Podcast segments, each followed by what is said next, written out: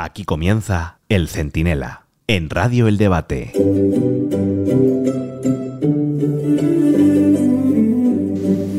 Bueno, pues hoy teníamos que estar hablando de Puigdemont, de las cesiones vergonzosas que Sánchez ya ha hecho y de las que prepara, con Conde Pumpido en el Constitucional afinándolo todo para que parezca un accidente.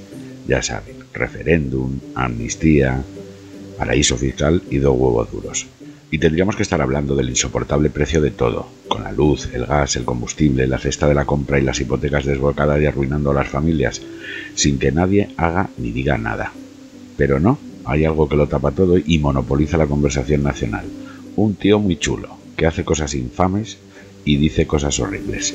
Y no, no es Sánchez. Se llama Luis Rubiales, sigue siendo el presidente de la Federación de Fútbol y ha superado al mismísimo Sánchez en algo en lo que parecía imbatible. Conseguir que se hable mal de España en todo el mundo. Soy Antonio Naranjo, esto es el Centinela Express y en un momento se lo explico todo.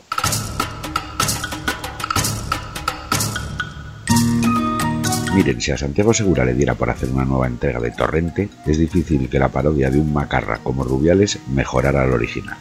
En apenas una semana el tío ha hecho todo lo que saldría en una de esas comedias bestias, que por cierto ya no se pueden hacer en España por miedo a los ofendiditos, que son legión y van buscando a todas horas una canción, una película, una frase o un gesto con el de hacerse las víctimas de algo y de alguien, provocando lo contrario a lo que dicen perseguir.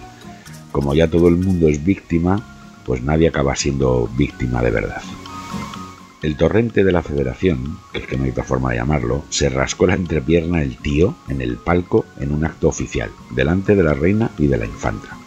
Después le plantó un beso en los morros a una jugadora, que da igual que sea con consentimiento o sin consentimiento, está en un acto oficial, representa algo y no se puede comportar de esa manera. Eso no es un delito, pero sí es una barbaridad. Bueno, la cogió de la cabeza como si estuviera palpando un melón, ¿no? Más tarde bajó al vestuario y se puso a bromear con casarse con ella. Luego llamó tontos del culo a todos los que nos horrorizamos con su comportamiento. A continuación presentó unas disculpas que sonaron a venga, chochitas, a Ibiza de vacaciones y a callar. Y finalmente, cuando se dio cuenta de la que había liado, se atrincheró en la federación, vamos, le faltó soltar ahí, en, fin, sacar la escopeta y soltó por esa boquita lo más grande contra la besuqueada, contra el feminismo, contra los medios de comunicación y contra todo lo que se mueve para anunciar que de aquí no me muevo. Es tan grave como para que yo me vaya habiendo hecho la mejor gestión de la historia del fútbol español. ¿Ustedes creen que, tengo que dimitir? Pues les voy a decir algo. No voy a dimitir. No voy a dimitir. No voy a dimitir. No voy a dimitir. No voy a dimitir. Vamos, tú juntas al Joyas, a Torrente y a Pedro Sánchez, que era su amigo, ¿eh? que este Rubiales es de estricta observancia sanchista, tú le juntas a los tres y lo que te sale, lo que te sale es eso, Luis Rubiales. Hemos pasado de ganar un mundial a que la prensa mundial sea más dura contra España por su machismo que contra Qatar por castrar a las mujeres y perseguir a los gays. Gracias, macho Rubiales, eres, eres un fenómeno.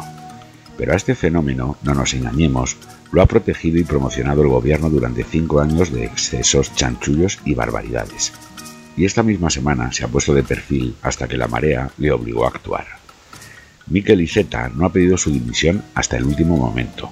Pedro Sánchez le recibió en Moncloa y se hizo fotos con él. Le da la manita, ¿qué tal? ¿Cómo estás? Luis, bien, presidente, sí. Gestos muy serios. No, no. El gesto serio hubiese sido retirarle el saludo y no dejarle entrar ahí y solo las ministras de Sumar y de Podemos, que de vez en cuando aciertan, muy muy ocasionalmente, pero a veces acierta, le criticaron con dureza, pero en realidad fue para intentar lavar su ley del sí es sí, volver luego con la matraca del consentimiento, que siempre se ha tenido en cuenta en las sentencias que no habéis descubierto nada, chicas, e intentar blanquear las consecuencias de una ley que ha ayudado ya a más de mil agresores sexuales.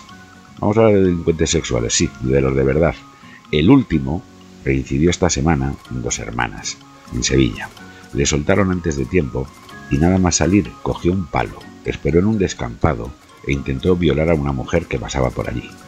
Felizmente se salvó, pero el tío tenía ya todo preparado para volver a perpetrar uno de sus delitos, cuando tenía que estar en la cárcel. Es decir, el gobierno más feminista se ha comido cinco años a Rubiales, miró para otro lado cuando 12 jugadoras denunciaron abusos hace un año. Abusos de poder o abusos de lo que fuera, pero que 12 jugadoras digan no jugamos contigo, algo eh, indicaba. Bueno, además ha impulsado leyes en beneficio de los violadores.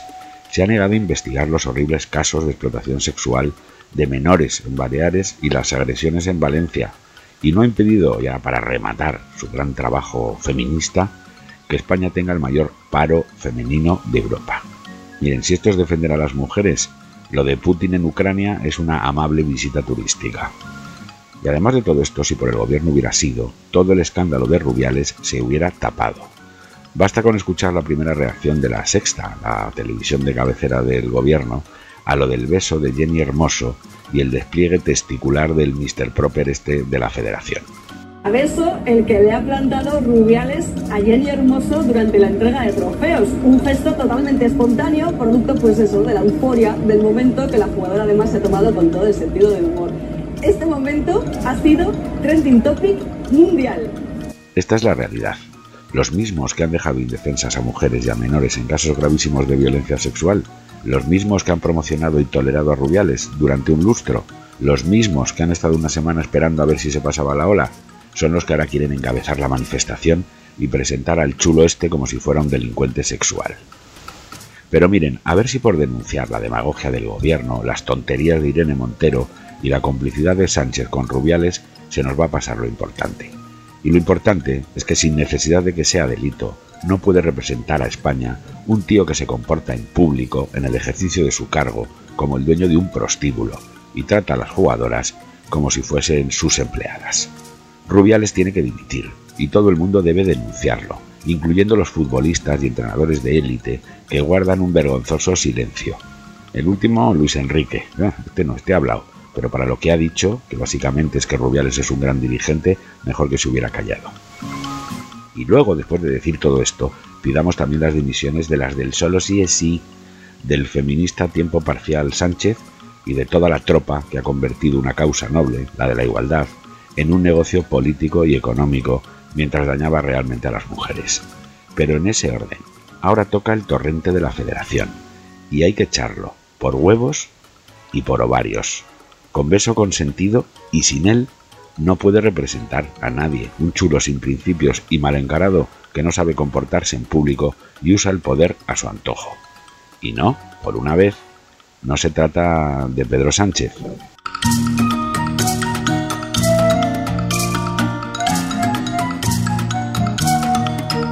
El Centinela, con Antonio Naranjo. Radio El Debate.